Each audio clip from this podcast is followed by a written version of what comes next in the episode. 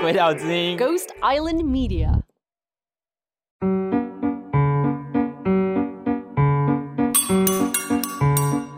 让我们欢迎大使夫人阁下莅临。各位贵宾，大家好。今天本人非常荣幸可以在这里与大家分享我的外交生涯。今天我所要讲的内容是，我要分享的。大使夫人，你还好吗？哎，拜托哎，卖给我逮赛胡林好不好？我是 Jean。Testing one two three, here I go。大家好，我是 Jean。其实我做的是关于文化艺术管理的工作，比如像是电影节啦、音乐节啦，或者文化创意设计、文化空间运用等等这些。但是因为我刚好嫁给一个当过几次大使的老公，所以认识我的人大部分都喜欢叫我大使夫人。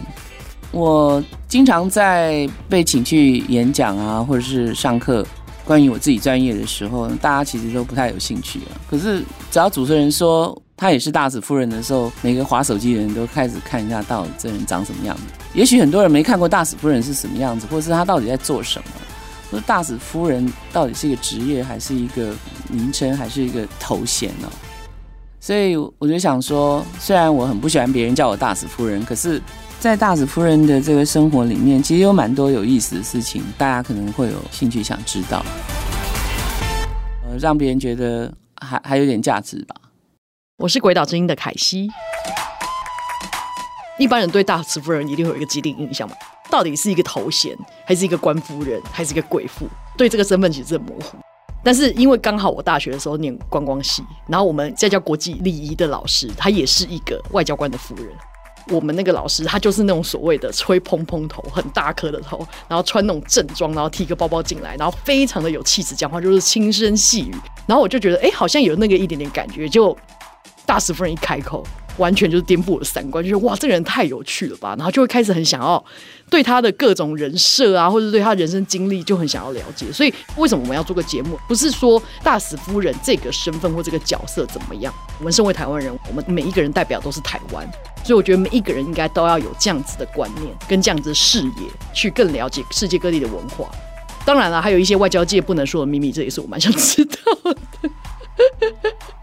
回扣刚刚你说的，其实也蛮对的，因为很多时候在外交的场合里面，我很可能是那个他们第一次见到从台湾来的女性的物种，她可能根本不知道台湾是在哪里，然后她也不知道说台湾是讲什么语言。很多时候你在那种场合，你就会发现说，哎，你责任很重大，你说的每一句话，做的每一件事情，就是代表这个国家。我觉得应该是说，大使夫人她其实。不是所谓的花瓶，大使的附属品。因为其实我比较希望当花瓶，但是哦，这样吗？不好意思，那我误会你。从此我我就定义你为一个花瓶。对，因为在在这个国际的外交场合上，你其实很多时候你是没办法躲起来的，然后就是尽我所能的去表现这个台湾人最好的一面。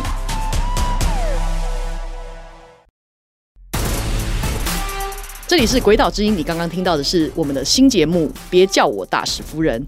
喜欢我们的节目吗？记得要在你的 Podcast App 上按追踪，下一集就会直接送上门喽。如果你用的是 Apple Podcast，请给我们五星评分加留言，请大家跟朋友多多推荐这个节目哦。如果你对本节目有任何想问的问题，欢迎到我们鬼岛的脸书、IG 或是推特留言给我们，我就来帮你问好问满。